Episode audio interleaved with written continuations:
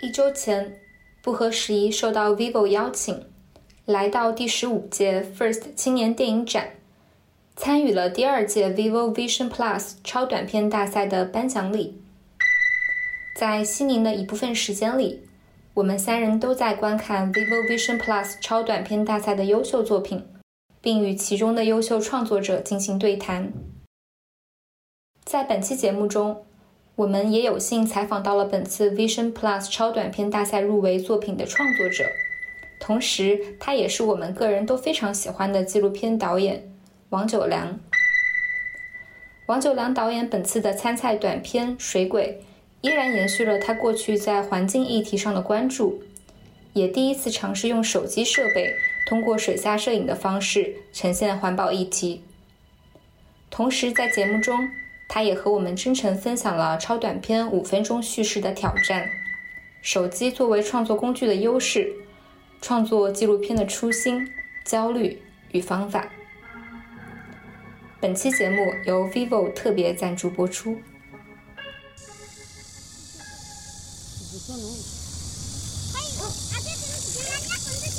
小时候还说，我是桥北的沙，还有鱼，好鱼。夏天都得过来洗澡，过了水就可以喝。现在不行了。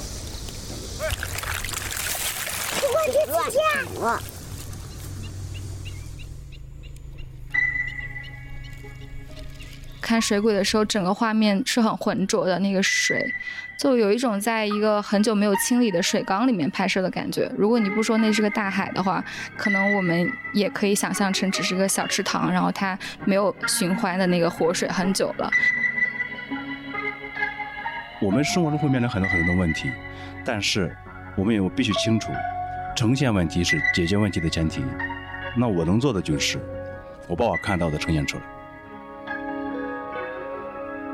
我们虽然关注的是环境问题、生态问题，其实我依然是关注的人的问题，依然关注是我的问题，我跟自然的关系。他们家一对父母五个孩子，有时候四个孩子，比如说我要做十个人的饭 啊。然后呢，每次去的话呢，还还节约在搭帐篷，因为草原上没有厕所呀。我们我们还得自己修厕所。我说不就拍个纪录片吗？怎么还得拍还得修厕所？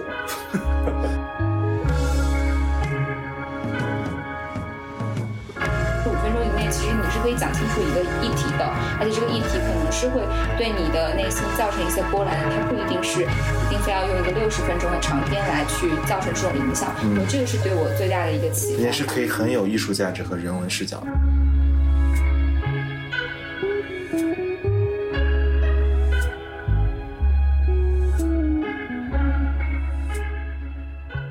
大家好，欢迎收听不合时宜，我是孟尝。今天跟我一起录制的是。我两位搭档还是我们三个人，然后庆跟若涵跟大家打招呼。大家好，我是若涵。大家好，我是庆。今天我们非常高兴的邀请到我们三位都很欣赏的纪录片导演王九良导演。那王导其实是在纪录片领域非常非常重要的一个一个声音。那其实，在国内外的这个他的纪录片创作，其实都有很大的影响。那我们其实一直想请王导。来聊一期。那今天我们是在西宁，是在第十五届 First 的影展的现场，倒数第二天。对，倒数第二天。然后我们约到了王导一个早上的时间，然后我们来聊一聊纪录片。昨天其实我们三个也去了一个呃纪录片论坛的现场，也是跟这个 First 的影展有关系的一现场，也听了王导的现场分享。其实我们听了之后也有很多感触。所以说今天我们一是来这一趟，王导带着他的。呃，一个超短片《水鬼》，然后来参加 First 影展。与此同时，我们其实也希望在这个作品之上聊一聊这么多年来王导的纪录片的创作。那他对现实议题的关注，以及尤其是环境问题的关注。那其实我们一直都非常关注王导的作品，包括之前在在荷兰在 A 迪法阿姆斯特丹国际纪录电影节那边。各位朋友好，大家好，我是纪录片导演王九良。啊，对，其实这算是我第二次这个采访王导。上一次我不知道您还记不记得，就是是在一八年的时候有一次，当时我是参加欧盟那边组织的一个关于说用那种 VR 影像来拍摄环保问题的一个培训，所以当时就我跟我跟着我的一个小助理才去了燕郊找您，就是我们后来在燕郊，当时还有一个还没有清理的一个垃圾场旁边，我们还拍了一些镜头，后来还在您家楼下的那个咖啡馆就坐着就喝喝了几杯。这个也是昨天我们当时去那个活动现场就是。是感受非常深刻的一点，就是我觉得在这个纪录片的这个这个创作当中，啊，就是您的这个纪录片是有非常鲜明的这种个人特色，并且是有非常非常重要的政策影响力的。然后我觉得从这个方面上来说，就是我们几位因为之前都是这个媒体人的这个背景嘛，所以也是啊，觉得是特别受鼓舞的一件事儿，所以也非常开心，就是今天能够在西宁，就是再再次见到您，先表达一下这个 表白，对对对对。其实刚刚。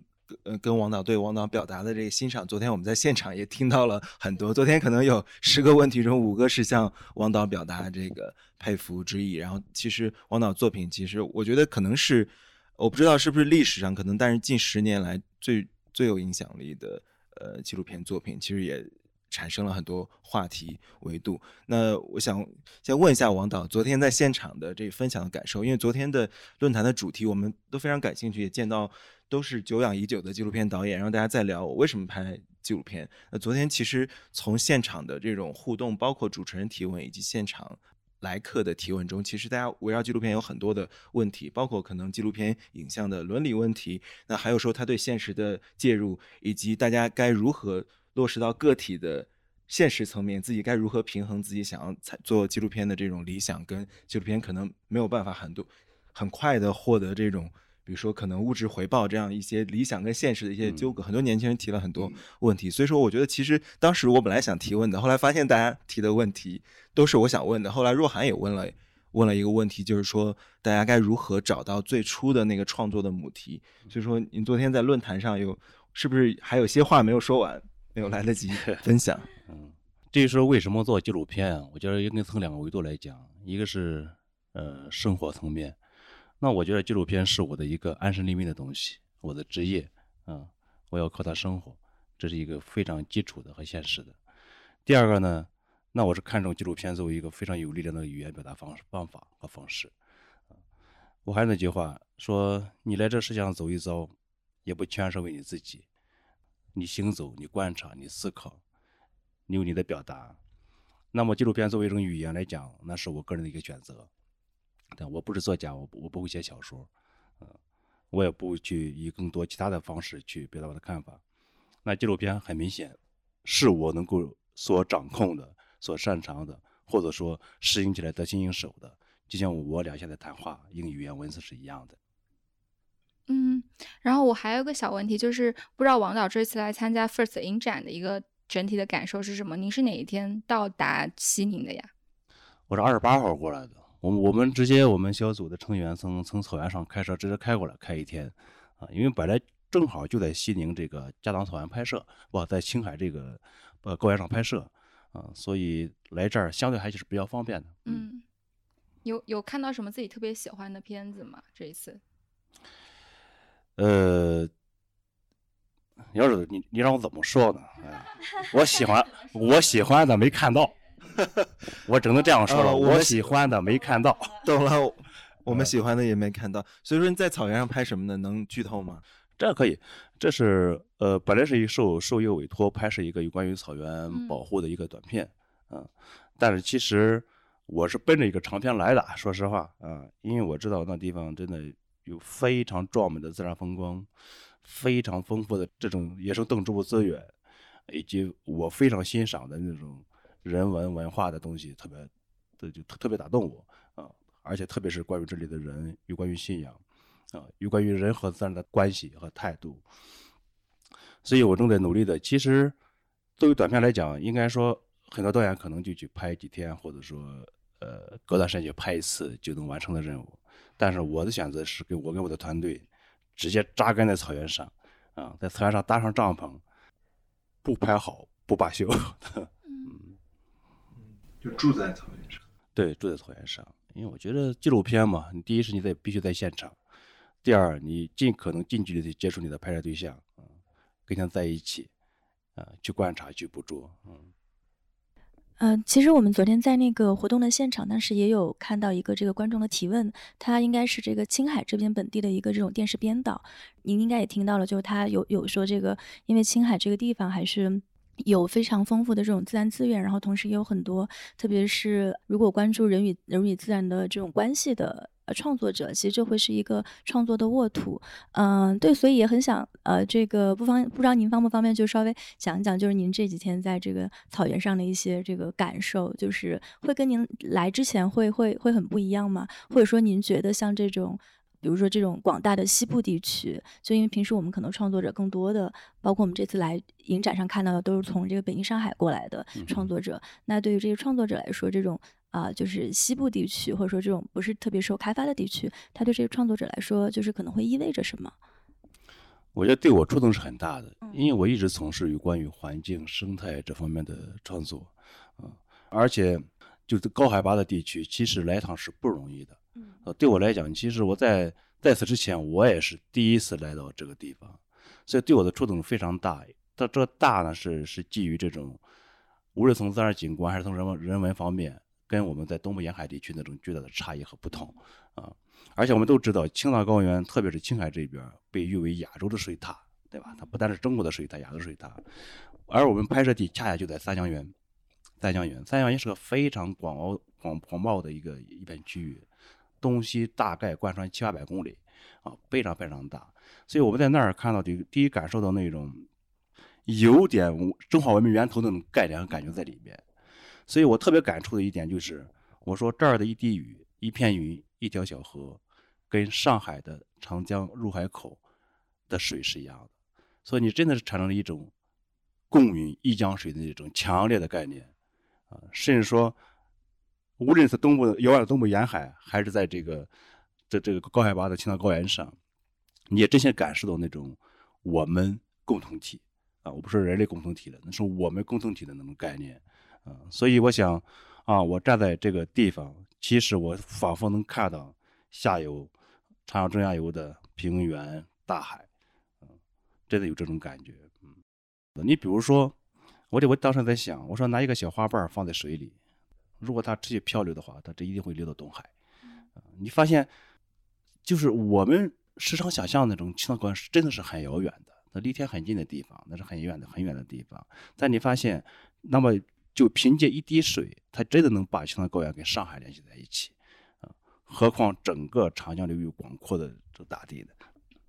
对，就我昨天问的问题，关于创作母题这个，其实我们很容易的可以发现，王导您这几年创作的作品，不管是长篇还是短篇，其实都跟环境问题有关系。那其实我们可以说回这一次我们来 First 的一个一个小目的，就是王导是过来参加 Vivo Vision Plus 的超短片大赛。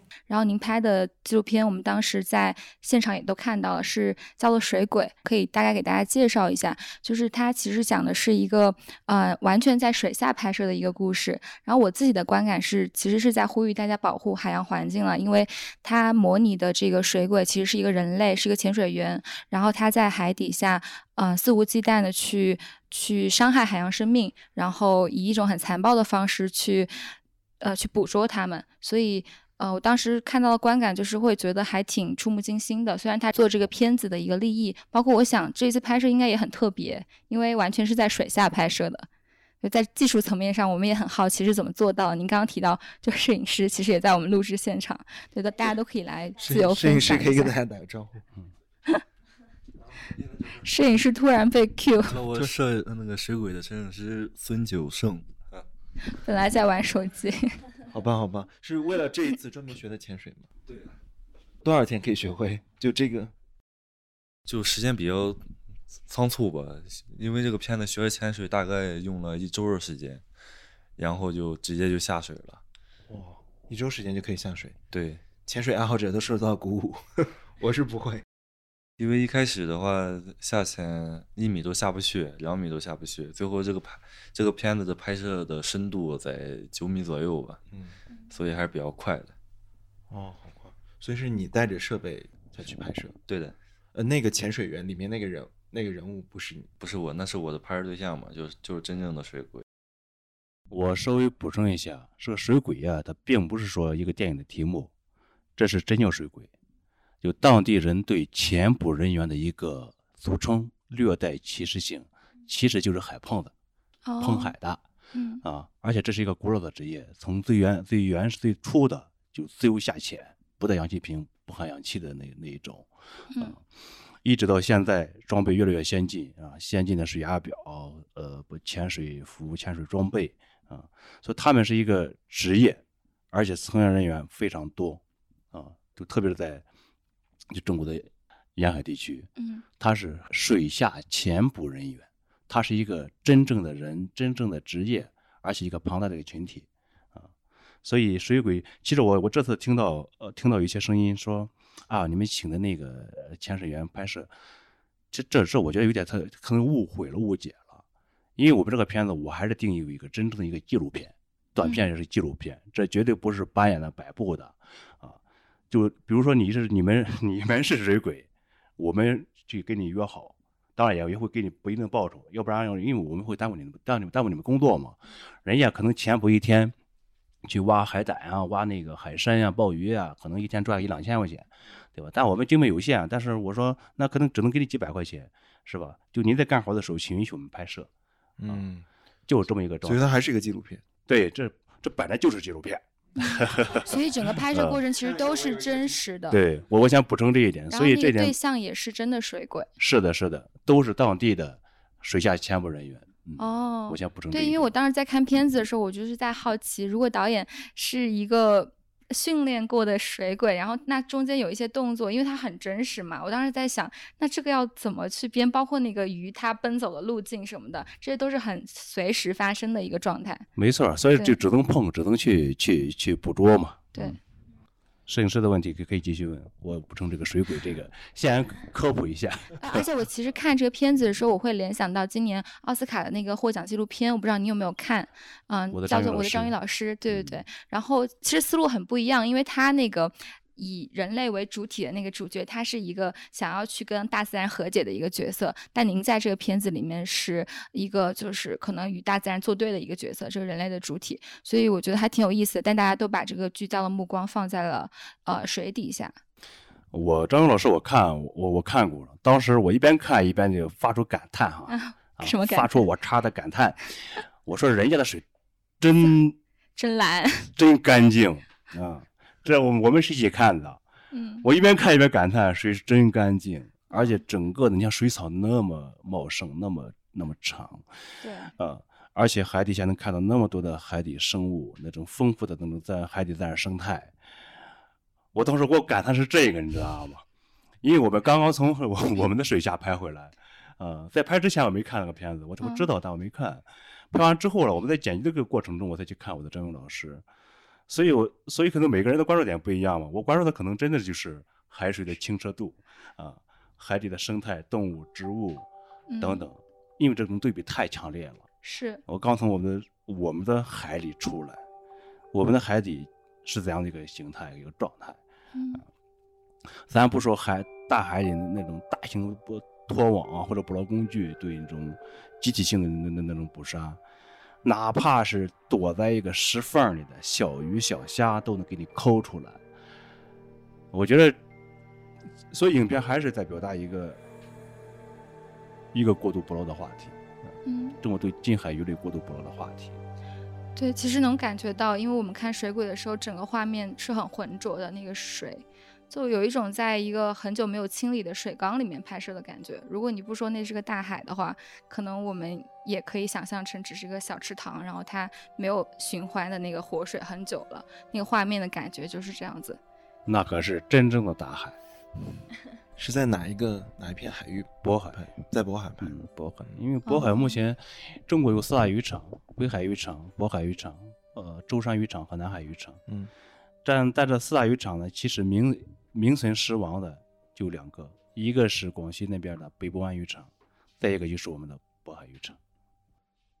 所以说刚才您说的时候，我想到，比如说这个话题其实过度捕捞关注到海洋，那之前是塑料垃圾是陆地上的问题，那现在在在这青藏高原在青海拍摄的，回到三江源去拍摄，是一个更宏观的，包括呃这个植树造林、防沙防沙护林，嗯，还有这个我们的水源地的一个更宏观的一个人与环境的一个关系。所以说这一路以来，您一直关注的都是从不同的。角度关注的是人与环境、人与自然的一个一个关系，这样我不知道是否把这理解为您的一个创作的关注的母题是否合适，但是怎么生发出的对这对整个对环境的这样一个非常深入的关注，并且这种关注在中国的创作者中特别少见，就因为可能之前的是大家想象中对于比较关注环境问题，可能是以前很久远的央视那些风光片或一些人与自然的一些记录，但是它没有指向。更结构性的可能人类的行为，或可能是环境政策。那您对这一整套对于环境的这，直到今天很多年过去了，还在关注这个问题，就对这个兴趣或对这个问题的发现来自于来自于哪里？其实很多人说我是一个环保主义者，再次我澄清一下，我觉得我自己不是一个环保主义者，甚至说我不够格嗯，但我可以自己称是一个生态主义者，嗯，生态主义者。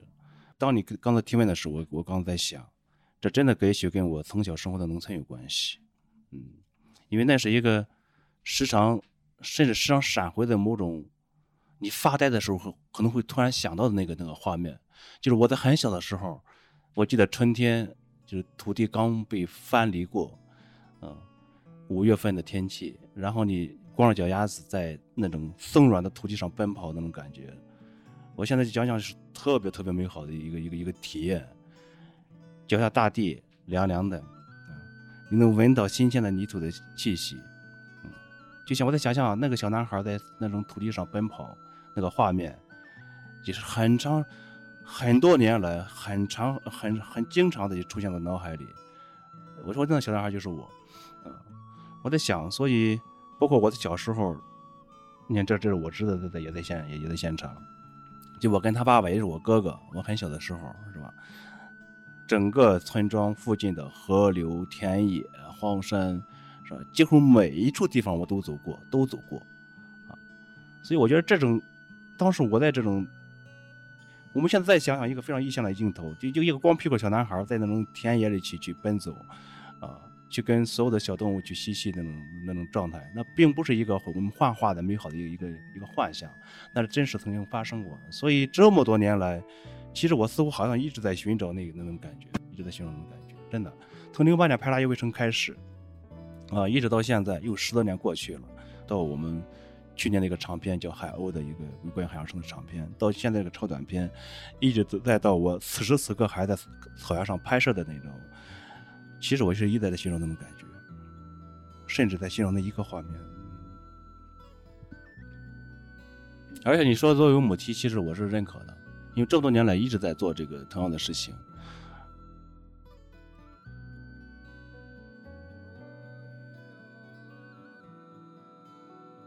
嗯，对，其实您刚刚描述那个小时候童年的画面，我还。挺有感触的，因为我小时候在外公外婆家乡下玩耍的时候，也是我现在回忆起来自己最快乐的童年时光吧。但是现在其实很多零零后可能更更小一点的小孩，他们已经没有那样子的乡村记忆了，或者是说现在的乡村已经跟我们小时候中记忆的乡村变得很不一样了。所以刚刚我听王导那段描述的时候，也闪回了我小时候童年的农村。对，所以你发现现在很多的人，他真的是已经。他不再亲近土地，啊，他不再亲近自然，有很多的小孩子是没有这机会啊，没有从小生长的这个这个土壤，嗯，那有很多的人可能就是一种主动的去屏蔽，嗯，所以我觉得世间万物是吧，皆来源于土，我们也希望最终它回归于土，啊，那你发现我们当下文明所发展的所有的我们身边所有的物质的一个世界，其实很多是回不去的，塑料回不去。那你发现有时候很多人心是也回不去的。对，说到这个话题，其实我还是想往回拉一点，就是拉到这一次我们呃为 vivo 创作这次短片。其实我觉得还蛮开心的，就是那天我跟孟尝也一起看了二十多部短片，然后他们都是这一次来参加 vivo 的 Vision Plus 超短片大赛，这也是这家科技品牌第二年做超短片竞赛。在现场其实看到了很多很多不同主题的超短片。都是五分钟以内的，我自己还挺惊讶的，因为以前我们都会说，嗯，短视频其实挺消耗时间的，或者是说我们对短视频的想象是很有限的。但是这一次通过这些三到五分钟短片，其实看到了很多不同利益以及人文主义的精神在背后面，包括这一次呃获奖的。超短片是我们之前很熟的一位朋友拍摄的 Kiva，然后他讲述的是外卖员的一个生存生存故事。然后王导这一次他反映的是一个环境问题，所以我不知道王导您在当时选择参加这个就是竞赛单元的时候，是不是也有类似的考虑？然后包括您就是用手机拍摄的时候会有什么样子的感觉，可以跟我们分享一下。现在无论是我个人的自主创作，还是被委托的制作，其实都是跟这个环境议题有关系，啊，这是这是我感兴趣的，我认为也是我去擅长和我喜欢去做的。我当时立马想到的是，哎，我现在在个草原上、高原上，我可以，我我可不可以拿手机来拍鼠兔啊、旱獭、赤狐、草原雕啊，或者说藏野驴？就当时我立马就想到了这一点，而且我一开始认为，哦，五分钟超短片，和似乎很简单哎。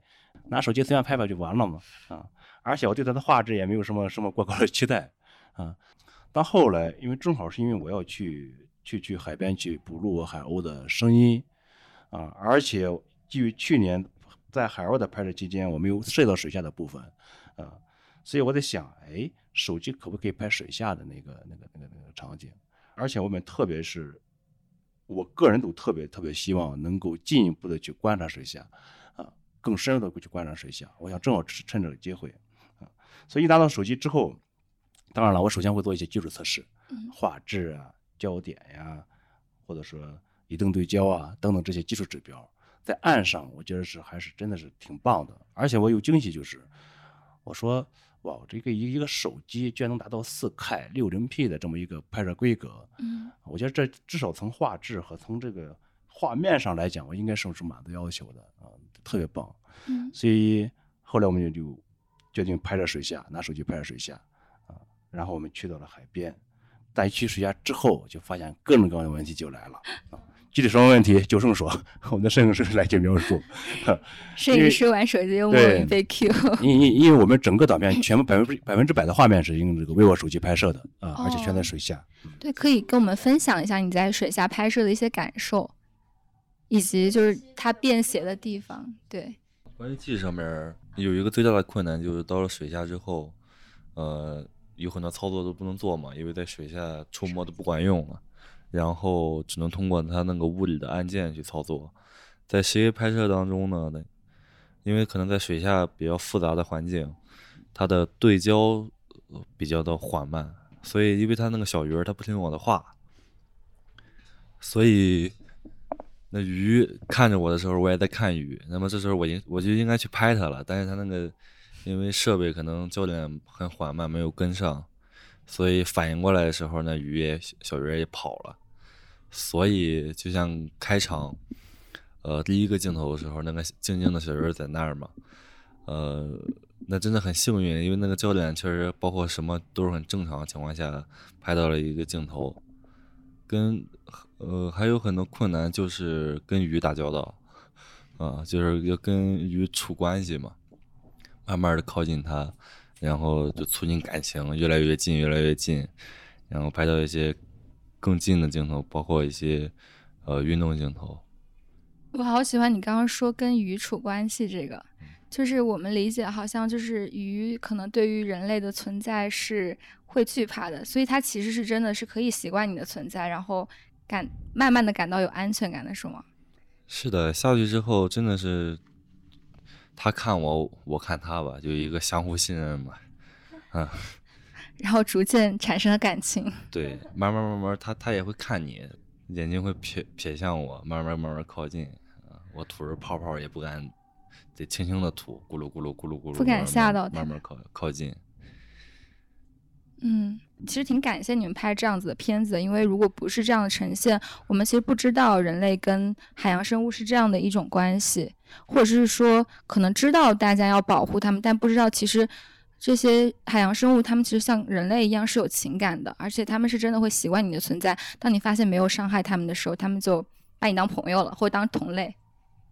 其实影片第一镜头可以看出来，那就那个距离是非常近的。我们并不是使用了那个所谓的变焦或者拉拉近功能，就是靠的很近，真的是靠的特别近，特别近。嗯，所以你发现，当你当你靠近它，它不惧怕的时候，我我们人类反而有一种被信任的那种感觉，那种感觉真的是很美好。嗯，对，所以说刚刚才我们我们聊到这个水下的这个。这个经历的时候，以及一个过度捕捞的问题，我们关注海洋的过度捕捞问题，包括陆地上的垃圾的问题。那在介入这些问题的时候，当然可以用很多的表达方式。刚才你也提到，可以写篇文章，可以拍一个创意的剧情短片。但是这种对于现实关注的现实表达方法，就即时的表达方法，表达现实。昨天其实，在论坛上你也提到，它有它是有一种力量的。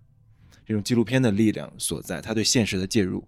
那我不知道这些年下来，如果说围绕环境问题、人跟自然的关系是你长期关注的一个母题的话，那你如何理解这样一种对于对于现实用纪实影像介入现实的方法？您觉得我们真的可以用这种方法去介入现实，并且产生后续的对于现实的一个影响吗？就纪录片的这种现实的介入性，你看你怎么理解？昨天你也聊到了，其实很多片子拍完之后有很多后续的。反响，包括给给这个拍摄对象带去的改变，包括可能给现实的政策以及议题带去的一些改变。这种纪录片的介入性，其实我们一直都非常关注，也是我们爱纪录片的原因，对吧？我先说回这个短超短片，呃，因为当时 vivo 在联系我，呃，包括我跟 First 锻炼在交流的时候，其实锻炼我们我们我们在在探讨探讨主题的时候，其实他还是在说。也是在鼓励我说，回到日常，嗯，回到现实，尽可能以真实的记录的方式去呈现，嗯，所以我想，区区别于创意性的短片或者说剧剧情片，纪录片本身它具备一种真实的力量。你在说一个现实中真实的发生的啊故事，或者说某种此刻依然在存在的某种现象，嗯，我想对我来讲，作为纪录片语言一个非常很重要的一个一个功能。就是呈现，就你的观察，就你的拍摄，去呈现给更多的人。我们生活中会面临很多很多的问题，但是我们也必须清楚，呈现问题是解决问题的前提。说白了，你先把问题摆到桌面上来，对吧？我们共同讨论，共同探讨，共同去寻求解决方案。所以这么多年来，我的我的整个的纪录片创作，其实所有的初衷都是基于问题。啊，这可以非常概括的讲，都是基于问题。我知道每个人力力量都是有限的，那我能做的就是，我把我看到的呈现出来，而且我希望引起更大范围的一个讨论，各方的，无论是科技的力量、政政策的力量、经济的力量、呃人文的力量，共同力量去参与去解决这个问题。所以好就好在我的前几部作品，至少令我个人来讲是非常欣慰的，因为基于你发现。就你个人的努力，你的呈现，你的作品，最终促使一个问题的一个解决啊，或者说部分解决。首先这一点令我对于每一个纪录片创作者来讲，他是很有鼓舞，至少对我来说非常非常鼓舞的，而且也是一直促使我，或者说激励我一直在前行的这么一个动力。嗯，我有一个问题是关于这个，也是关于这个长片和短片的，就是因为我们知道您最开始的这几部。制作功底非常深厚，也非常画面非常精良的这种，呃，很难得的长片。那么我们也知道很多这种呃导演、青年导演他们的发展路径其实是他们可能会先从一个短片做起，然后逐渐的过渡到一个长片，因为长片可能会需要更多的积累。但对您来说，好像这个现在有一点。啊，反过来就是在有这么多成功的长片了之后，现在来用一个非常新的形式来尝试这样的一座啊一个短片，甚至可以说是超短片。就所以在形式上来说，我不知道现在来创作这样的超短片对您来说啊意味着什么？就是有没有一些让您觉得哎也还挺新鲜的地方？首先，我对长片短片没有偏见，有话则长，无话则短。有些议题你真的是需要一个横篇大论去呈现的。但有些话题，你真的是需要短小精悍，就像把匕首一样去去锋利的呈现的，啊，所以我对整个影片的时长上没有执念，长片也行，短片也行，超短片还可以，短视频更好啊。如果能说清楚的话，啊，所以可能会很多人觉得，好像长片好像就更高大上一点，短片好像就更 low 一点。我觉得这这不是，而特别是在当下的这个传播语境里，那我觉得短片的力量是真的是非常强的啊！它在传播的力度上、传播的范围上、传播的便捷性上，其实它跟长片或者跟一个所谓的一个常规的一个正规的电影电影院放映，那我觉得你发现短片、超短片反而更有传播的优势啊！我们不就是想说话吗？对吧？不是想说的话被人听到吗？啊，那如何一种更简单、更便捷或者更直接的方式让别人听到，get 到你的观点？那我觉得这是，这这反而是我我我我我所追求的。而且特别是这次超短片，你看，当我们的手机像 vivo X 六零这个手机，画质已达到这么高的一个程度，嗯，拍摄的便捷性又这么便利，对吧？这真的是我我有点刷新我对这个手机的认识，你知道吗？因为在此之前，我从来没用手机去拍过拍过作品、拍过东西。但这次发现，它不单单是在一些特殊的环境里去占备优就就有优势，即便是在常规的拍摄里，它也都能够满足一些要求。你比如说去年的，我们就用到了一个镜头，特别紧急，我们在垃圾场拍到一个中毒的海鸥，啊，快死了在挣扎，当时特别紧急，大机器你真的是不方便的。当时就我们九胜摄影师就用自己的手机去拍摄镜头。当我发现就那么重要的时候，最终我们用到我们的长片里去。啊，一开始我担心，哎，它的画质是不是跟其他的机器不一样？但但最终长片呈现的时候，根本看不出来。啊，那我觉得，我觉得在以后很多的这很多的一些场景里，甚至我现在已经开始计划，我想再买两个小支架，我想可能会去用在草原水监控这种野生动物的拍摄。哦，因为它要它它它真的很便利，它很小，它可以放在洞里去，可以放在那个。对，草原雕的巢边，而人可以远离。对，其实我觉得这个事儿也挺鼓舞我们的。对我刚刚听的时候就觉得备受鼓舞，再也没有理由不拍不开始拍身边的记录。嗯，我觉得这其实就是回到创作一个本源嘛。嗯，我们当我们想要去拍一个东西的时候，我们总是会觉得，嗯，我设备还没有到位，嗯，我对摄像机还没有掌握的很好。然后包括有一些朋友想做播客的时候，他们会第一个问题问说要买什么录音机。我觉得其实这都是伪命题，就是可能还是回到你刚刚说的那个，你想要表达什么，你想要解决一个什么问题。对，我不知道，嗯，导演。对于就是，呃，想要去创作，因为其实这一次 vivo 它主打的一个概念，也就是人人都是创作者。而且我们在现场其实确实看到了一些业余创作者的作品，他们可能就是拿着一个手机设备拍自己家人的一段对话，也有可能就是拿着手机前置，然后拍自己失恋的瞬间。我不知道孟尝记不记得那个那个片子，在车上。嗯，还有一个后面最后一个哔哩哔哩大奖那个，就是他失恋了，然后去讲一个他对男生的那个经历，我觉得特别有意思。就是我意识到，其实我们生活中所有的发生的事情都可以是素材，但你可能得用一个嗯故事线串起来，或者是你得心中有一个很明确的想表达的利益。对，我不知道导演对于业余创作者有没有什么好的建议啊？既然现在大家人人手上都有一部手机，然后我们可以开始去记录身边的生活，或者是去表达一个问题的话。我唯一的建议就是拍就是了，可以作为这期标题。对啊，拍就是了，因为现在的设备越越来越便利，而且质量越来越好。真的不要纠结那个所谓的影像的那个什么质量，那些那些那些设备的那些层呃档位啊、段段位啊、层次什么的。像昨天为我我们在跟技术部门在在探讨的时候，才发现。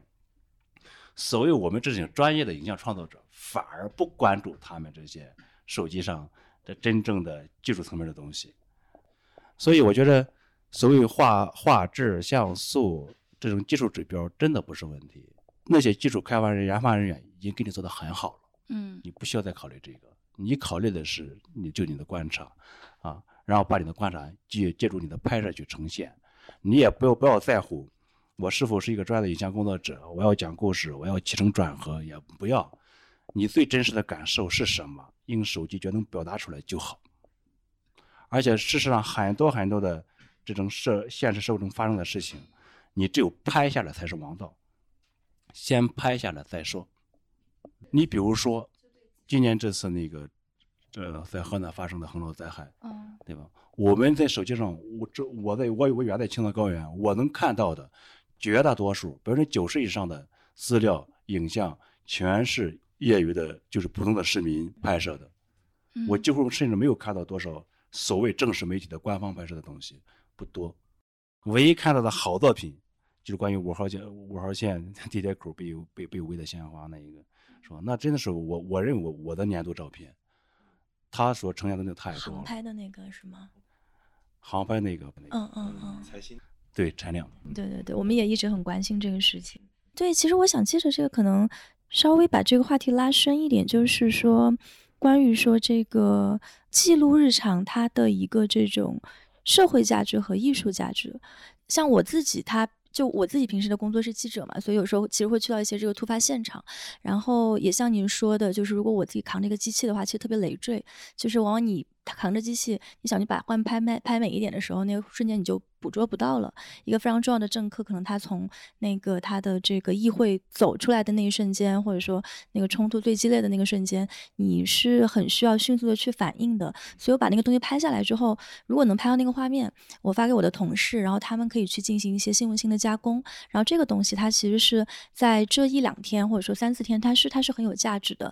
但是我知道，可能在这个比如说专业的创作者的这个圈子里面，大家也会有另外一种讨论，就是说我们的艺术品，我们。的这个呃纪录片，我们除了有社会价值，我们可能还应该拥有一种审美价值或者说艺术价值。然后，那会不会存在一个，就是说我们现在比如说去记录这种日常的时候，我们的这个审美价值或者说艺术价值这块就呃一直会是一个瓶颈？我不知道您怎么看待这两者之间的这种冲突，或者说他们之间共生的一个关系？我说我的观点，嗯呃，如果在这两个价值非得分一个先后的话，我优选社会价值。优选社会价值，啊，在此基础之上，我再考虑他的创作的艺术价值，啊，而且我认为它有一种有有有一种辅佐关系，就是你的艺术价值其实还是在辅佐你社会价值的表达的，啊，这个根本我觉得不能颠倒，不能颠倒，呃，除非你承认你你我就是一个影像艺术家，我只探讨影像的本体本体语言的那种探探索，嗯，这可以。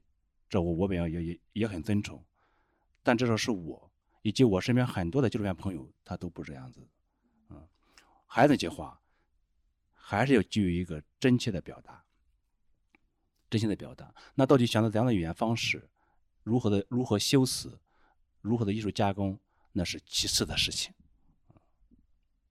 因为我觉得这也是我们在您的作品中，就是非常打非常打动我们的一点。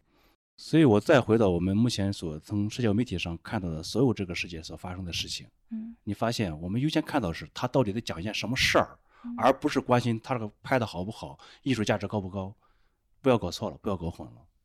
嗯，我觉得这个观点也是特别特别有启发的，对对对。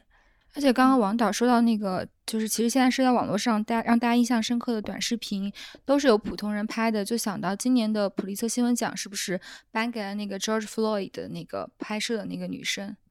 嗯，我记得好像是普利策新闻奖还是一个新闻大奖，所以这个事儿其实也是，呃，也是回应了刚刚导演说的那个，就是。拿起来拍，然后即刻记录，因为有一些转瞬即逝的事情就是立刻发生的。那可能我们身边最便携的设备就是手机，然后拿出来把它记录下来，这个意义可能大于说这个画面是不是精良，是不是有艺术价值。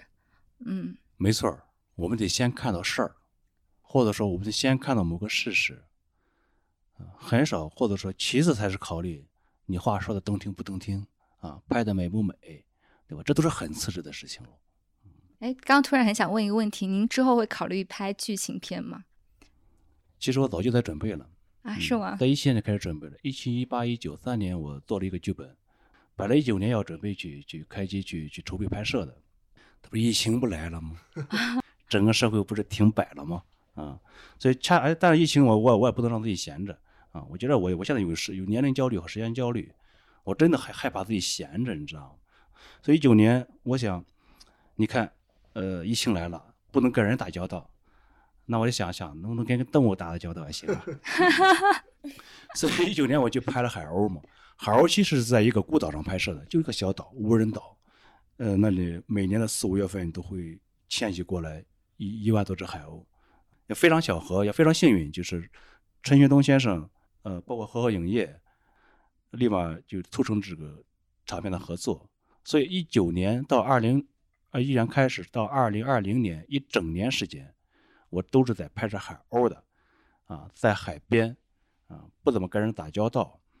然后呢，后来拍完这个之后还没还没做完呢，是吧？紧接着又又又上了高原拍这个有关于草原生态的。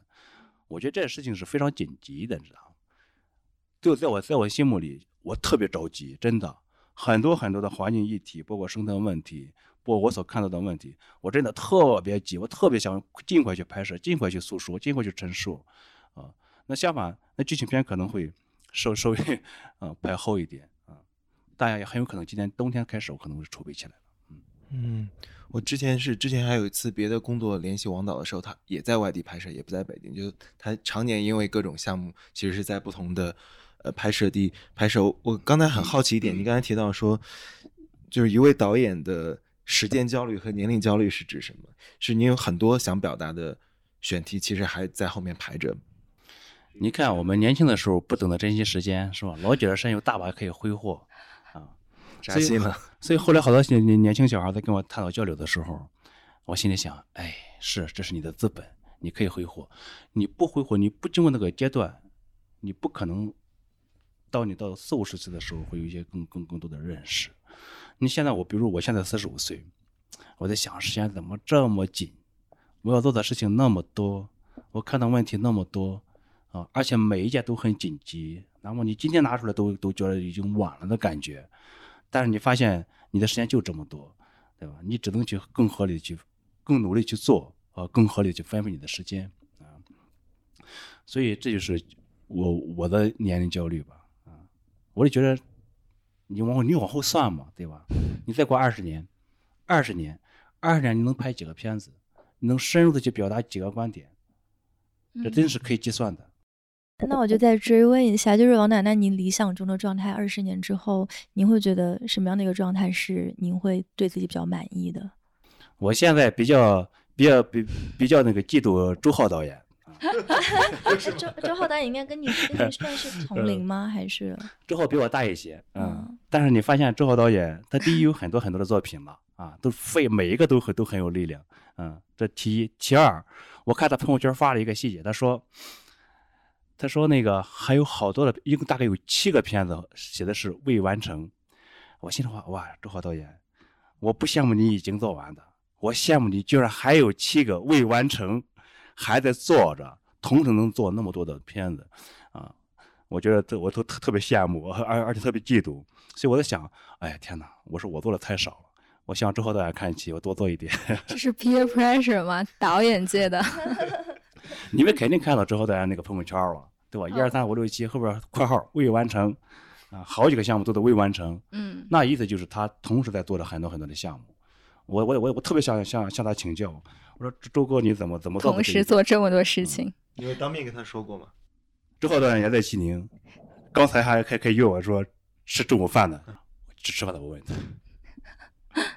对，刚刚庆是往后问了您，然后我其实想往前问您，就是您刚刚提到很多年轻人会问你说什么焦虑什么的，拍摄的，你会有经历过那种焦虑或迷茫的阶段吗？因为我知道你之前大学应该是学的摄影专业，对吧？然后后来逐渐的过渡到影像，这个过程当中你有过什么挣扎也好，或者是就是其实是一个很平顺的过渡，就开始自然而然的关注这个话题，并且觉得这是你为之一生的使命。昨天在张劳动主持的呃纪录片论坛上，其实有有年轻的创作者也问到我这话题。嗯，其实我我个人的回答是：年轻人真不能急，他慢就对了。为什么这么说呢？因为第一是你整体的创作语言还不够成熟的前提下，你本身是个学习的过程。嗯，就像那个小人张那个导演张杰他说的，我他是一边拍着，自己学着剪辑软件去剪辑小人张。这个经历跟我是一模一样的。《垃圾围城》，我在拍完之后，我也是现学的剪辑软件，啊，去去剪辑我的那个《垃圾围城》。但是我老是说：“九良，你别这么慢，是吧？专业的事情交给专业人去做。”哎，这句话特像我现在在跟别人说的时候，专业的事交给别人去做。那当时我想，我说这不是一个时间问题，也不是效率问题，这是对我来讲是个学习的过程。我这我让别人剪，可能也一个月俩月剪能剪出来，而且剪的比我还好。而我吭哧吭哧剪了半年以上，但我觉得半年并不是说你半年只做了一件剪辑的事情，不是，我是在学习，就像杜海说的一样，我不是在拍纪录片，就是在看纪录片。你要知道，在一边在剪辑，一边在学拍摄的过程，其实也是在一个不停的去学习别人的过程。也是那个时刻，我知道杜海滨呀、周浩啊、啊这些赵亮啊、胡杰呀，一大众的那纪录片导演，也恰恰是在那个时候才开始接触，才开始看那片子，开始向你学习。所以我觉得年轻的过程应该是一个学习的过程。这句话又非常的激励。所以你那个片子是自己拍自己剪的是吗？完全就是自己慢慢摸索过来的。当时整个制作过程，整个垃圾围围城的流程啊，从拍摄到剪辑啊，到自己包装做字幕，包括那个就是艺人团队吗？基本是基本这样子，基本这样子。当然我我有很多朋友在帮帮助我啊，但是整体的主创来讲的话，应该应该应该算是我一人吧啊。但我希望我的那个前期的那个跟我一起拍摄的摄影师方雪松同志不要生气。哎，这个其实也是一个很有趣的话题，因为，呃，我们平时接触的一些这种纪录片创作者啊，就特别是我，我，我，我是这个平时常在荷兰，所以跟那个阿姆斯特丹这边就是接触比较多，然后我就会感觉说，好像特别对于青年的纪录片创作者这种，相当于说。就是艺人就是一个队伍的这种情况还挺普遍的，就是大家在特别是年轻的时候，你的第一部啊或者前几部啊，大家都会是这样的一种，就是我就一个人拎着一个相机，然后就去拍了，然后可能直到最后这个制作发行的时候，会有一些额外的这种呃制度化的一些力量来帮我，但前期基本都是我一个人在做的啊。但是同时我了解到，可能国外他们会更多的呃会在更早期的就是去 involve 一些这个团队，所以可能会在一开始就更。多的是一个团队创作的方法，所以我我不知道您对于这两种纪录片创作的方法有没有一些自己的观察，特别是您现在就是其实已经到了一个，啊，就是如果您想要去用一个团队的话，您是有这样的资源可以很快的去启用一个团队的这样的一个位置上，您再回过头来看，您觉得这样两种创作方法它各自的这种优势和劣势在哪里？我觉得这也是一个阶段的发展的一个一个演变。特别年轻导演在一开始的时候，他就是一个人，而且如果一个年轻导演在他不够成熟的时候，你给他庞大的资金团队，反而不利于他的生长。你明白意思吗？我还那句话，你一个人在拍摄的时候，其实依然是在学习的过程。你虽然作为一个导演，但是你必须懂摄影，你自己拍你会懂一些摄影，你自己录音懂一些录音，你自己剪辑你知道怎么叙事。我觉得这是一个非常基础的学习的过程。我真的不愿不不认为，一开始年轻导演就被资本、呃各种所谓的专业力量，他在得到辅助的同时，也在得到了某种捆绑。啊，这我反过头来想，年轻人就该自己去去去做，自己尝试。但你本着一个学习的过程，啊，了解全面了解的过程，对吧？你得了解这个行当啊。但当你发展一定程度的时候，而且你还还能年轻人很焦虑，他着急啊。第一，他没钱，他说：“啊，那那我都找不到钱呀，没人帮我呀。”啊，第二，我也找不到团队，也也没人来帮我去做。不要抱怨，第一，自己做就对了；第二，你确实找不到，你没到那份上。所以这是一个阶段的发展的过程嘛。那当你，而且为什么别人帮你？为什么资本去去去辅辅佐你？其实辅佐你，你这个人。说白了，辅佐你这个人本本身的能量和能力，对吧？你要证明给别人看，啊！而且我们去对别对一个职业创作者的信任来源哪里？只来源于作品。我先问你拍过什么？你拍的东西我知道不知道？我认可不认可？我由此才去认可你这个导演或者你这个摄影师或者你这个录音师，啊！这是一个这是一个过程，所以。年轻人的时候，或者说刚开始的时候，不要焦虑团队，不要焦虑资金。到我们这个时候，我不我不是倚老卖老啊，千万不要误会。就是你当你有几部作品去去作为一个基础的时候，那我们反而不希望自己一个人去做了。为什么知道吗？还是那个年龄和时间焦虑的问题。我们考虑效率，表达的时效，表达的效率。我们只需要快速的有充裕的资金，有非常专业的团队。能够去精准的表达、快速表达，而且是更有效的表达，所以我觉得这是不同的阶段啊，利弊各有，但是要分清楚每个作者成长的阶段到了哪里。哎，那这个我也想稍微追问一个可能，呃，跟您个人的感受更有关的问题，就是您是在什么样的一个阶段的时候开始感觉到说自己进入了下一个阶段？就当时有没有一些标志性的事件，或者那是一种怎样的感受？我觉得从苏龙国苏龙国开始，嗯嗯，因为我做的虽然作品不多，但我做的时间都比较长，嗯，这个长时间的制作过程其实也是个思考的过程，也是一个转变的过程。因为此前我是做图片摄影出身嘛，啊，《垃圾围城》可以说是一个从图片摄影到纪录片创作的一个一个一个过渡阶段，啊，那么整个的《垃圾围城》创作三年，其实也是一个纪录片学习的三年。当我觉得这一步已经大概过去的时候，到了松阳国期间，那我觉得应该就可能需要一个更加直接、有效和更加高效的表达。所以从松阳国一开始是有团队，就开始建立团队的，甚至是资本的团队。啊，技术的团队一开始一直到制作完成是整体的团队协作的。那到了自然国之后的，目前是呃海鸥，呃包括超短片，包括这个草原的片子，那就是完整的团队协作的个概念。对我刚才听的时候感触很深，就是说九良导演提到的一个着急，一个一个不着急，一个不着急是说年轻创作者本身这个内功的。成长的过程，不要着急，对，着急也没有用。然后一点点的积累，然后可能这些非常可能是相当漫长的学习过程，是每个人都必经的。这是一个不急，然后还有一个着急，是就像导演提到的，他的对于创作的这种包括时间的一种一种焦虑，还有就是想要呈现的这些问题的一个焦虑。我刚才在想，就是说，其实因为我之前在环保机构做过塑料问题，所以说我我做的我做之前当然就看过。这部片子，但是我后来做过两年的这个塑料议题。其实有意思的是，塑料这个问题它严重性已经很长时间了。于是我们现在完全没有办法再设想，如果没有《塑料王国》这部作品，这个问题还要多长的时间，这个问题才会被摆到大众的台面上来。所以说，当我去回想这件事的时候，更加意识到纪录片的力量，它的那种。他的那种能量，因为这个问题非常严重。因为九良当研究这个，当然要比我专业很多。他常年关注这个问题，但塑料问题非常非常严重，尤其是在在咱们国家。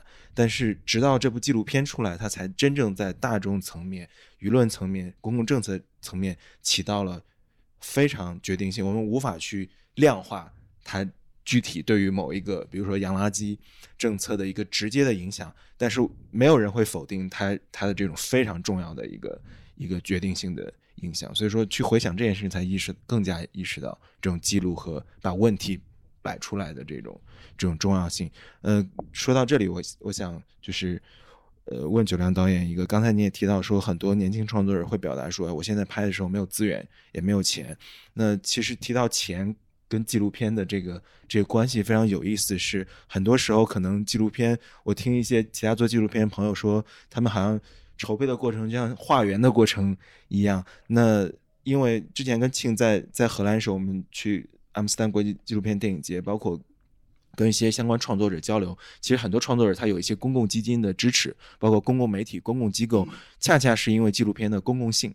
因为您刚才提到它是呈现问题、来发现问题、来表达问题，那这样一种过程是有公共利益所在的。他所关注、所关切的，呃，想要想要。推动的其实是公共利益，是公共的福祉，所以说才在呃一些国家，可能国外很多时候他能得到一些公共基金的支持，于是不需要让创作者自己再去忧心，自己个人去筹款来完成一个项目的拍摄。如果可能公共机构觉得这个项目足够的重要性，但在可能国内很多创作者觉得说自己可能要在这个纪录片创作上这个资金资金问题，您怎么理解纪录片的这种它的公共性？它需要有公共。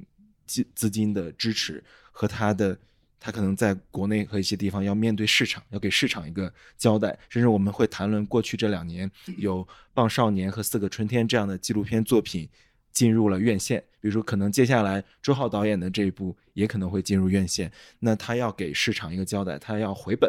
但是可能很多我们听说过的很多纪录片，在国外它当然有些发行，但是很多时候可能它是一个公共基金的支持，它就是一个投入，对于公共利益的一个投入。你怎么理解这种纪录片的公共性和它要面向市场有一个资金的支持或有一个回报的这么一个冲突，或者说这么一个复杂的？对，那我觉得孟尝你说的是应该是纪录片的两个面向的问题啊。那我觉得，当面向公共利益和面向市场市场价值的时候，其实我们要回到原点出发点，就是你做这片子到底是为了什么啊？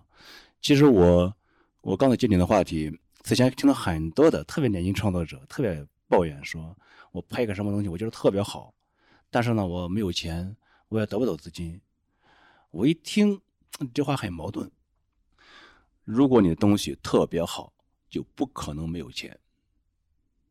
当你觉得自己找不到资源、找不到钱的时候，一这时候恰恰是发问自己的时刻：你的作品对别人来讲意味着什么？对别人是否有有所注意？如果你的作品跟别人没关系，对别人不好，对别人没什么利益可言，凭什么帮你？只有一个，当你找不到钱的时候，一定是你自己的作品出了问题啊，而不是人家出了问题。所以这一点上，我我觉得就真的是依然值得去分享这一点。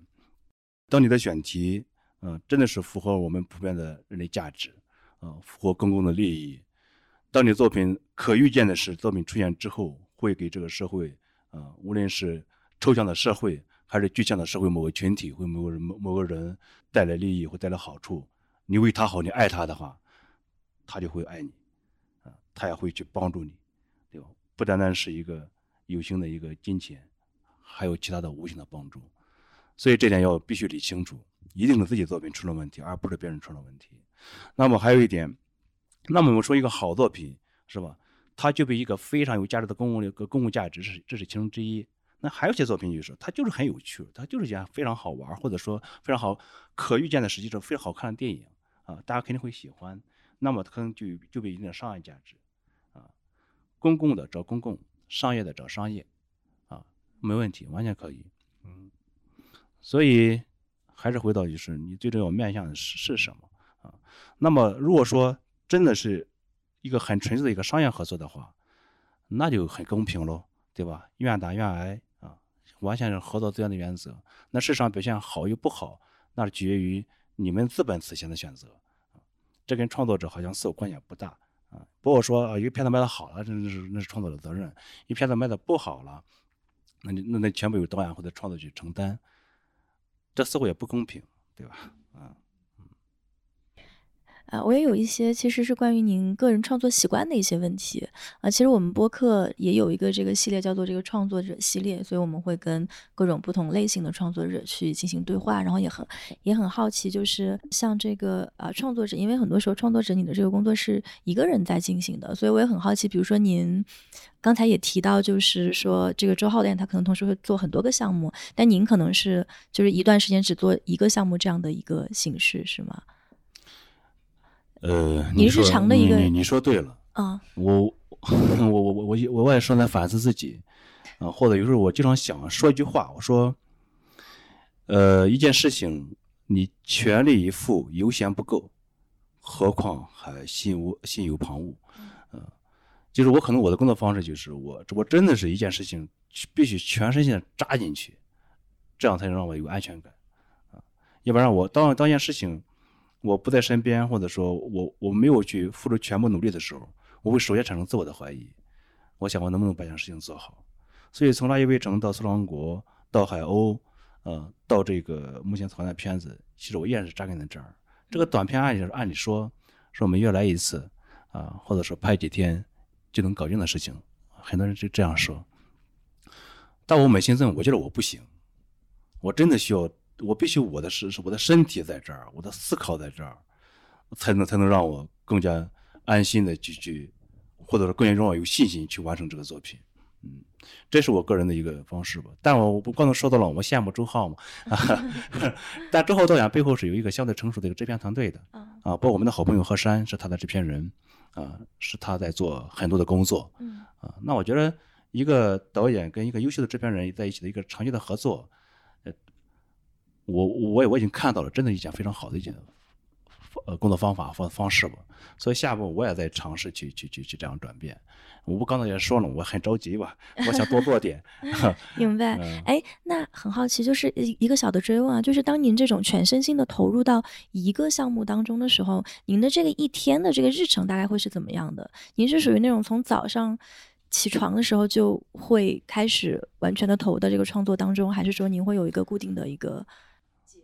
我这样说吧，我们去搞高原到现在已经七八十天了，这七八十天就是这三五天休息。来西宁参加电影节，啊，算是我们的一个休息。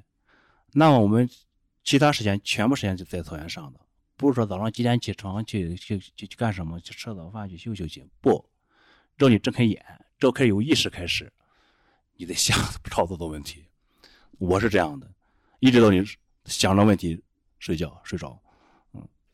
对，您刚刚提到一个细节，我印象很深刻，包括之前采访中也提到这个细节，就是你的每一部片子，您都是跟拍摄对象在一起的。所以其实很多人会问说，啊，我要怎么接近拍摄对象？我怎么让他信任我？我感觉其实，在您这儿得到了一个特别好的回答，就是你跟他们成为朋友，或者是说进入他们的生活。但这种进入生活其实并不是通过一两天可以完成的，而真的是可能需要。好好几个月的相处，去帮他们一起做事情，去加入他们的这个生活节奏。所以，我想您刚刚说的那个从睁眼开始就在工作的状态，可能有一部分也是说在跟这个草原上的动物们，或者是如果有人类的话，跟他们一起生活，去体验他们生活的这样的一种状态，是吗？对，你说的已经很很详细了。因为我觉得纪录片那个拍摄过程，其实就是一个与人打交道的一个过程。嗯啊，它真的是。而且这种教导里必须建立在一个公公平的、平等的那种基础之上，它跟记录剧情片剧组不一样。嗯，剧组片剧组相对来讲一个非常明确的职业分工啊，甚至存在某种等级的概念，你只需要为我完成某什么。嗯，但是你发现，比如说你是我的演员，对吧？你演不好，我还会批评你呢。但如果你的纪录片拍摄对象，如果他做的不合你意，你会批评他吗？不可以，对吧？完全不可以。甚至我认为某种不平等就就在于，在我这儿是，我觉得拍摄对象还要高于我。拍摄对象的利益，拍摄对象本身在家庭的生活的节奏，我们是必须跟着他们走的，而不是要求他们跟我们走。这我在这么多年的呃呃实践里，一直是这样子的。而且我觉得不这样不行啊！你凭什么呀？你凭什么对别人去是吆三喝四呀？凭凭什么去安排别人的生活？不是的！而且，即便是那样，他碍于情面也罢，还是碍于权力结构也罢，去配合你的啊，或者说按照你的意愿去行事的，那也是不真实的，那也不是那也不是我需要的啊。所以有时候那种等待，或者说你必须适应他那种节奏，有时候也很焦虑，也很揪心。你得等待啊，但是呢，你只能这样，只能等啊，只能等。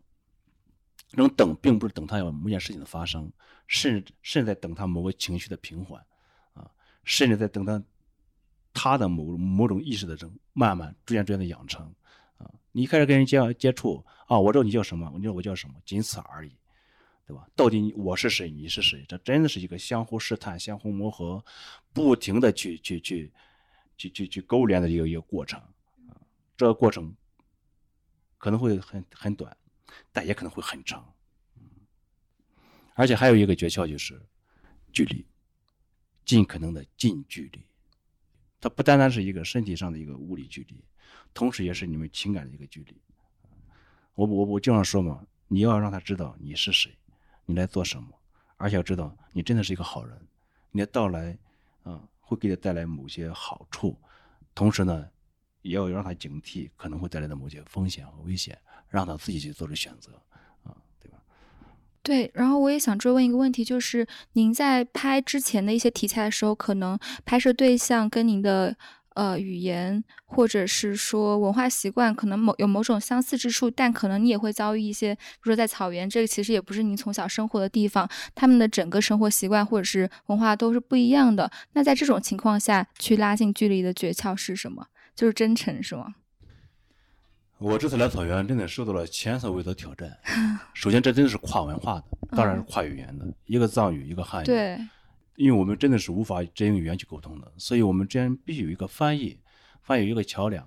啊，那么说，如果有翻译存在，其实是有一个二手信息的一个概念。对，所以首先这种，这反而产生了一种新的焦虑，就是我我想快速的了解你，我也想让你快速了解我，但是它就快不起来，这是一个语言障碍，其实还真的挺大的。第二呢，文化上的障碍，你发现，就他们很多的那种文化或者宗教信仰，跟你所秉持的某些价值观念，确确实实是不一样的。我举个例子啊，他们有他们他们这儿有神山，嗯，对，每次祭拜神山就挂经幡的时候啊，是不准女生上去的。嗯然后我那个我那个翻译小女就是小女孩儿啊，特别倔，我就上去怎么了啊？结果呢，就是我的拍对象很为难，说你要上去的话，那我就不能去了，呃，人家人家会说我等等等等。但如果按照我的价值观念来讲，第一，男女是平等的啊，而且你这个风俗行为一种赤裸的一种女性歧视的一种概念，是我不能接受的，所以我会站在我的小翻译一边，我不会去赞同我的那个拍摄对象啊。但是我的拍摄对象呢，你想想，如此长久的一个一个一个文化文化形态这么下来，那那种观念是非常稳固和顽固的。我不认为我们一天或者仅凭一次谈话就能解决这个问题。那可能照我拍摄，那好吧，那是吧？那那我们只能是男孩子跟你上去，但是我必须要跟你讲清楚为什么这样，凭什么。但他接受不能接受，那那那又是那又是他的事情啊、所以这种文化上的隔阂也也也也很大。但你想想，这对我们拍摄来讲，这这属于难点呀。我翻译不在我身边，我都没法跟你交流了。那我只能跟着你上去，你你你你在做什么？我觉得有价值的我会拍，没价值就不拍，我也没法跟你交流，对吧？这就是一种障碍啊。所以还有就是，当然还有很多了。但说到这种交流，其实这种真诚的是，其实也有时候不需要语言，跨语言的。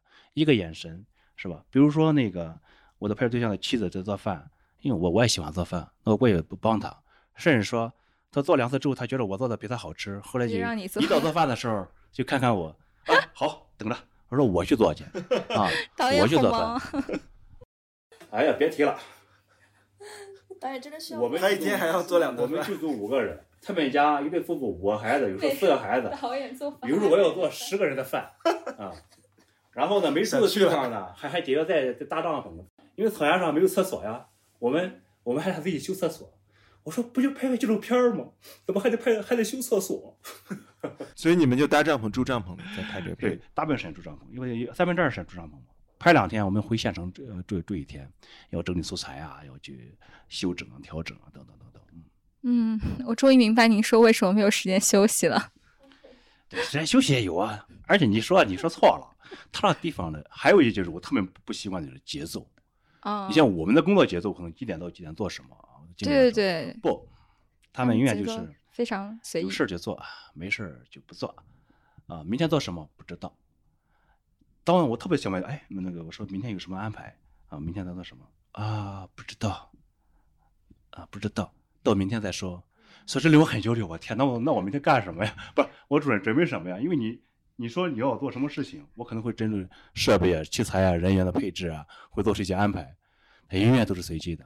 后来我也我现在我也习惯了，啊，包括他们像他们说累了就直接躺草原上躺着，啊，底下是凉凉的草，蓝天，呃，清新的空气，也很美好，也很美好。你也要跟这种焦虑感做对抗吧，就是从一开始就真的很焦虑，不知道之后要拍什么，也不知道什么时候能完成，到最后算了，就这样吧。我觉得那种他们那种文化的力量也很强大，就这时候可以已经挂着一个被感染童话了，知道吗？从一个内卷式的方式变成了这个分享很有趣。所以我觉得这种我们又说到这种拍摄与拍摄对象这种权利关系啊，真的是平等的。这种平等像跷跷板一样啊，有时候你在上，有时候他在上，但一定不是你永远在上的。嗯我听下来有一个感受是，王导都王导这么努力，我可以更焦虑一点。我觉得，我觉得我可以更焦虑一点，没关系。我的焦虑是有价值的再着急一点是可以。我觉得我们可以更螺丝更拧紧一点。我我开玩笑，我觉得我们其实时间差不多，王导还要吃赶午赶午饭。我我我有一私信有一个最后，我有一个看有有有没有什么问题，我想问王导，你会不会担忧这个视频的娱乐化。刚才我们其实也聊到，当然很多普通人记录自己生活中的影像，它有河南水灾这样的一个非常有公共公共意义的一一些记录，但也有很多其实现在越来越多人每人都有一块屏幕。然后一切一切的内容都可以呈现。那有些其实，在我们看来，它可能没有什么没有什么营养和价值，它是一些可能奶嘴乐的一些娱乐化的一些表达。您担心视频的这种越来越多的娱乐化的趋势吗？那可能看纪录片的人越来越少，看纪录片的人永远不会有看直播、看一些娱乐化影像的人多。您担忧这种趋势吗？我不是担忧，其实我是很很矛盾。你想是吧？我们那么多人的生活。那么糟糕，你难道你还不给人点乐子吗？嗯，你从这些角度来讲，我觉得，我觉得一个人笑傻呵呵的乐一天，也比他愁眉苦脸的苦一天要好。从这角度来讲的话，我不认为什么娱乐至死、泛娱乐化的把娱乐视为横生猛兽，不是，它有它的功能，它真的是某种压力的疏解，或者说某个巨大矛盾的一种排泄口啊。我们要看到它的积极的一面。嗯另一方面，那另一方面来讲的话，你说那个奶嘴，我觉得这个是太形象了。因为之前我看到的时候，我就特别特别的想跟我的小侄子去见。啊，我们整个采访的过程，他其实一直在看快手，如果没猜错的话。所以 现在还在看。嗯。所以，所以我在看，所以这件事情真的引起我们警惕的。这不是出于一个成年人对于未成年的一个警惕。对吧？甚至我们身边很多的成年人，甚至比我们年纪还大的人，他一点依然是沉浸在这里面。我想，如果一个一个整体的社会文化态势是在这种状态的话，确实有令人担忧的，确实令人担忧的。因为还那句话，时间是资源，当某一段时间被这个占用的话，那个一定会去就更少一些。对于公共议题的关注，或者对一些我们认为更健康的这种生活方式的那种追寻，会更少一些。怎么办呢？孟昌，我也不知道，你说呢？我也觉得像您刚才说的，这种对娱乐的本身的需求是有合法性的，是有正当性的。是的，但是它不是一个过度的问题。那现在可能是一个过度的一个一个状态，就大家一切都都娱乐化。就是我也很好奇，像王导现在到了这个人生阶段和职业阶段，就是你觉得你现在面临的最大的挑战是什么？你还在担心什么？我的挑战依然是时间。嗯，你看我现在不缺钱嘛，是吧？哦，在在在在在啊！有很多人帮助我，团队也不缺了啊，那么可能就缺的就是时间啊，以及我的基于我的选择的选题，当然这个选题是被被更多人所认可。